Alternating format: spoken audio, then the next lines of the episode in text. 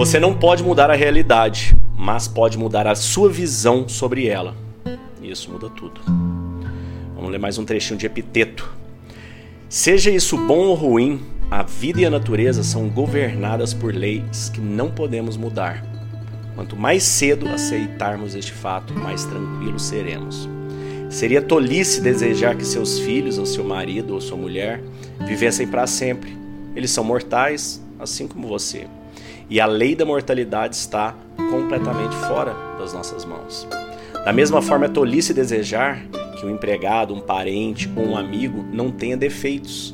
Isso é desejar controlar algo que você indiscutivelmente não é capaz.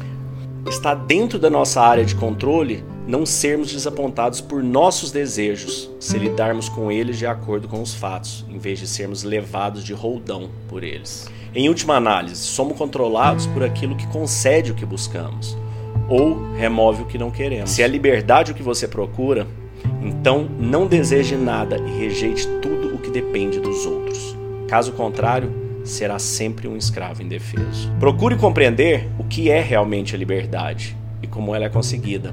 A liberdade não é o direito ou a capacidade de fazer o que se quer.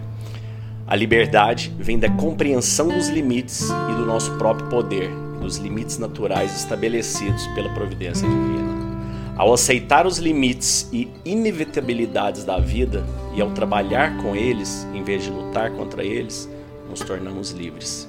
Se por outro lado sucumbimos em nossos desejos passageiros por coisas que não estão sob nosso controle, a liberdade está perdida. Então isso aqui é uma das bases estoicas, né? A dicotomia do controle, o epiteto põe ela de forma tão simples, objetiva e fácil da gente entender.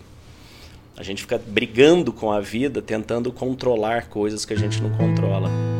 Gostaria que seu parceiro, sua parceira fosse diferente, não tivesse aquela característica, aquele defeito, aquela qualidade. Você gostaria que seu filho, sua filha fosse fazer aquilo e não aquilo outro.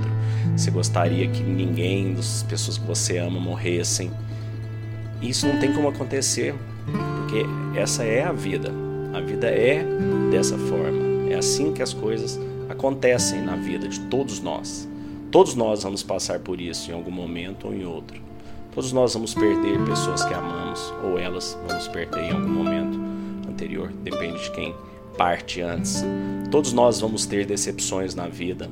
Todos nós vamos encontrar pessoas que a gente não concorda com as coisas que elas dizem, com a ética dessas pessoas, com os valores dessas pessoas. Todos nós vamos encontrar, todos nós vamos passar por isso. E nós não temos controle sobre isso. Isso são fatos estabelecidos pela vida. Mesma forma, você sabe que se você cair na água, você vai molhar. Não dá para você falar, eu quero cair na piscina e não me molhar. Não, não existe essa alternativa. Então, da mesma forma, a vida, as coisas que acontecem, a gente não tem controle sobre elas.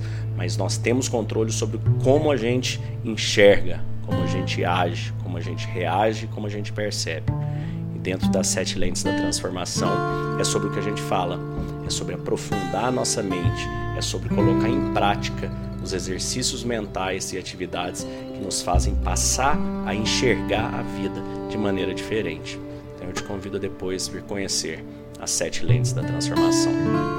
Tenha um ótimo dia, fique com Deus.